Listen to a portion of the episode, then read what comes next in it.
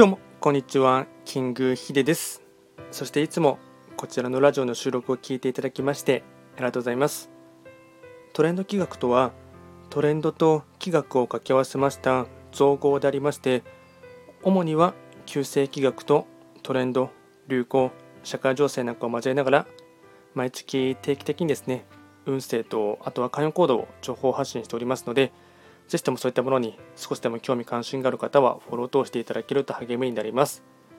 で今回話をしていきたいテーマといたしましてはまあですね最近というか今日のですね朝入ってきたニュースということでして渡辺俳優のですね渡辺裕之さんがですね去年66歳ということで亡くなったニュースをですね皮切りにですね少し人の死っていうところをですねあの、まあ、簡単に話をしていきたいかなと思いますが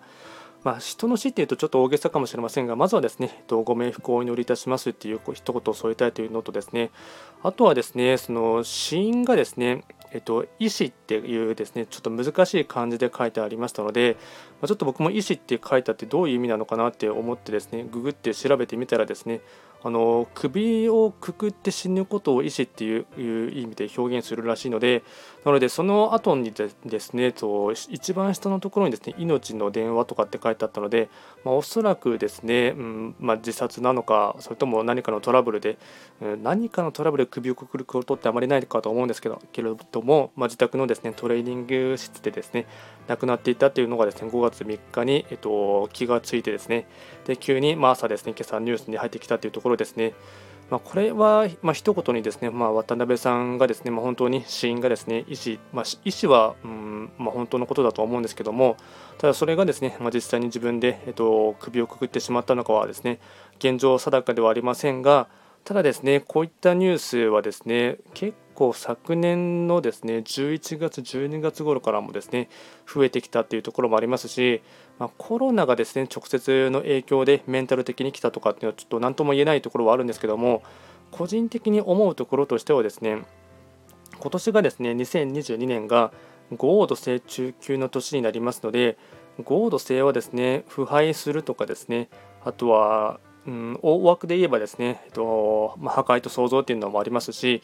人の死っていうのももですね表現しますしあとは反対にですね愛っていうところもですね表現するところがありますので、ま、それがですねいろいろとあってですね、うんまあ、人の死とかですね大くくりで言うと、まあ、愛とかですねあと腐敗するとかでそういったものもいろいろ表現されるところはありますが、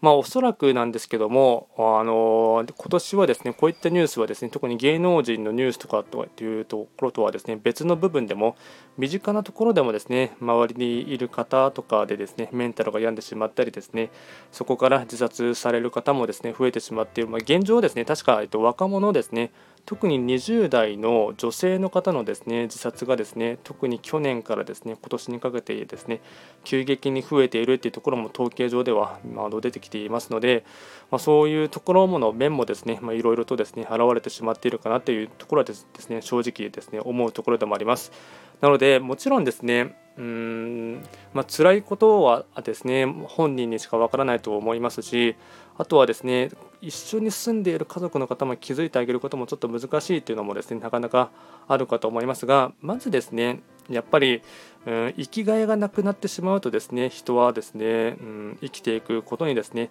本質的な部分であまり、え、先が見えなくなってしまったりですねあとはそこからですねうん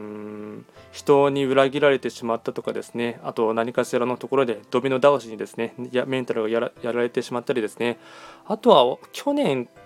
去年というかですね僕が思う個人的なものは2020年からですねちょっと思っていることはですねアルコール依存症の方とかもですね症状もですねどんどんと増えてきているというところもですねこれも統計的にも出てきている部分でもありますのでそういうふうにですね何かに逃げるとかですねあと追いやられててですねそれを何か、うん、気休め程度に走ってしまうというところはですね安易な道に進んでしまうとどんどんとですね、まあ、自分のメンタルも病んでしまいますしかつアルコールとかに走ってしまうとですねもちろん体がですね率直に体とか腎臓をですねやられてしまうというところもありますのでその辺りはですね、まあ、かなりセーブするっていうところもですね、まあ、とても大事にはなってくるかなと思いますのでまずはですね少しでも疲れたなとかですねちょっと無理しているなと思ったらですねとにかく寝ることをですねやはり睡眠っていうのはですね特に人生100年時代って言われている部分ではですねえっと、かなりですね大事なところでもありますし質の高い睡眠をすることによをですねすることでですね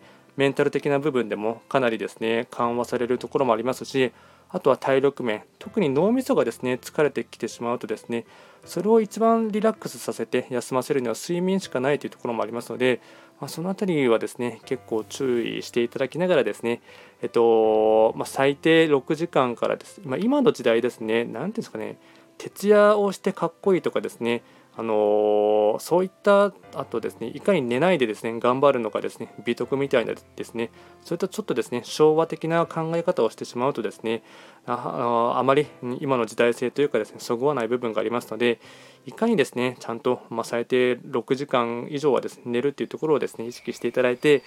えーと、メンタル的にもあとは体的にもですね、えーとかなりうん丁寧に生きていくということはですね大事なテーマかなと思っています。今回は簡単にですね、渡辺裕之さんの、えっと、死を皮切りにですね、ちょっと個人的な思っていることをですね、簡単にお話をさせていただきました。とにかく、えっと、この度はですね、ご冥福をお祈りいたします。最後まで聞いていただきまして、ありがとうございました。